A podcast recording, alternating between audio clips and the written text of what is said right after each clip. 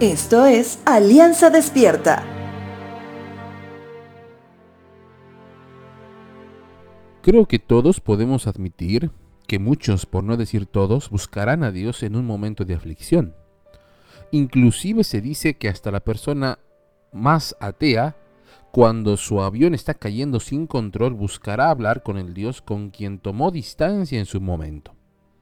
Eso quiere decir que un creyente conoce que la oración es su primer recurso. Empero, esto no siempre es así. Por lo general, sucede que usamos nuestro intelecto, nuestras aptitudes, nuestras amistades y conexiones para de pronto poder pasar esa etapa de dificultad o prueba. Pero cuando todo eso falla, recién acudimos a Dios pidiendo ese favor sobrenatural, ya que nuestra humanidad en toda su expresión no pudo hacerlo. Algo así podemos ver en Hechos de los Apóstoles capítulo 16.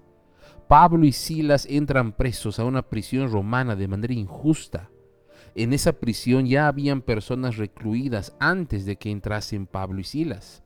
Eso quiere decir que era gente con problemas serios, porque estaban presos. Por tanto, por asociación se entiende que habrían hecho lo posible para librarse de la prisión romana haber utilizado sus contactos, sus amigos y sus capacidades de convencimiento para salvarse del duro castigo. Pero muy poco sirvió, porque toda esa gente estaba presa. Ahora, es lógico pensar que también oraron pidiendo a Dios ayuda, pero como mencioné al principio, tal vez la oración llegó no como primer recurso, sino como el último al haber fallado todos los demás.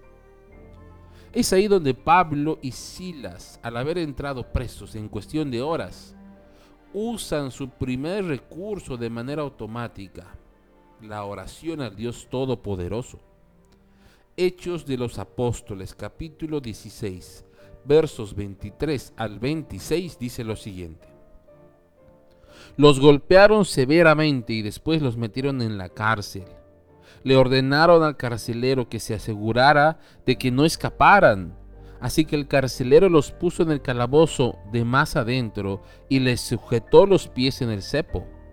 Alrededor de la medianoche Pablo y Silas estaban orando y cantando himnos a Dios, y los demás prisioneros escuchaban. De pronto hubo un gran terremoto y la cárcel se sacudió hasta sus cimientos. Al instante todas las puertas se abrieron de golpe y a todos los prisioneros se les cayeron las cadenas. Que en el momento de adversidad te recuerde esto. Tu mejor recurso es la oración. Y cuando apliques esta base fundamental en tu vida, verás al Dios Todopoderoso obrando de manera sobrenatural sobre tu vida y la de los tuyos.